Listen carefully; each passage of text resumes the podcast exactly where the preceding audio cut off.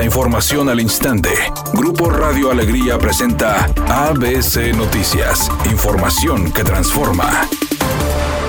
¿Qué tal? Muy buenas tardes, esta es la información. La Comisión Estatal de Derechos Humanos concluyó el programa de capacitación a policías en 41 municipios del estado para beneficio de más de 5.600.000 personas, es decir, a un 97.7% de la población en la entidad. La institución cerró el ciclo de conferencias Capacitación Básica para Personal de Seguridad Pública Municipal de Nuevo León en materia de derechos humanos, que inició de manera intensiva el pasado 3 de octubre. La finalidad del mismo es que quienes forman parte de las corporaciones policíacas cuenten con los conocimientos teóricos o prácticos para realizar una intervención efectiva que respete los derechos humanos.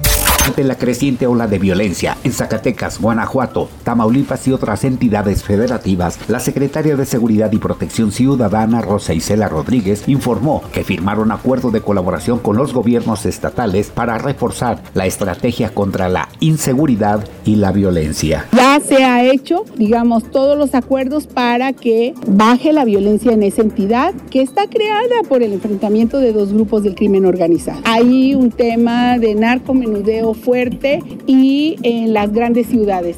Editorial ABC con Eduardo Garza. La Fiscalía Estatal y los diputados del PRI y el PAN están bien amarrados, a tal grado que cuando en los kioscos de la Fiscalía, instalados en lugares públicos para poner denuncias virtuales, ingresan los nombres de los diputados del PAN como Carlos de la Fuente o del PRI Heriberto Treviño, curiosamente se cae el sistema y se apaga la computadora, y así desalientan la denuncia. Es un ejemplo sencillo y práctico de lo que está sucediendo, y no creo que sea obra de la casualidad, al menos esa es mi opinión, y nada más.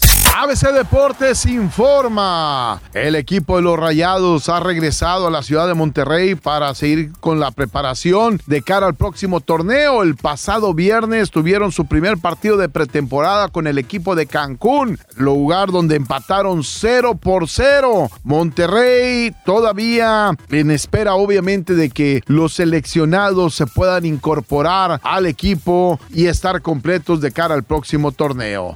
El director mexicano Guillermo del Toro fue nominado a Mejor Película Animada en los Globos de Oro por el filme Pinocho, producción de Netflix. Esta película también competirá en las categorías a Mejor Canción Original y Mejor Banda Sonora. Este filme también competirá con películas como Red, El Gato con Botas y Wild a Mejor Película Animada. Temperatura en Monterrey 23 grados centígrados. ABC Noticias, información que transforma.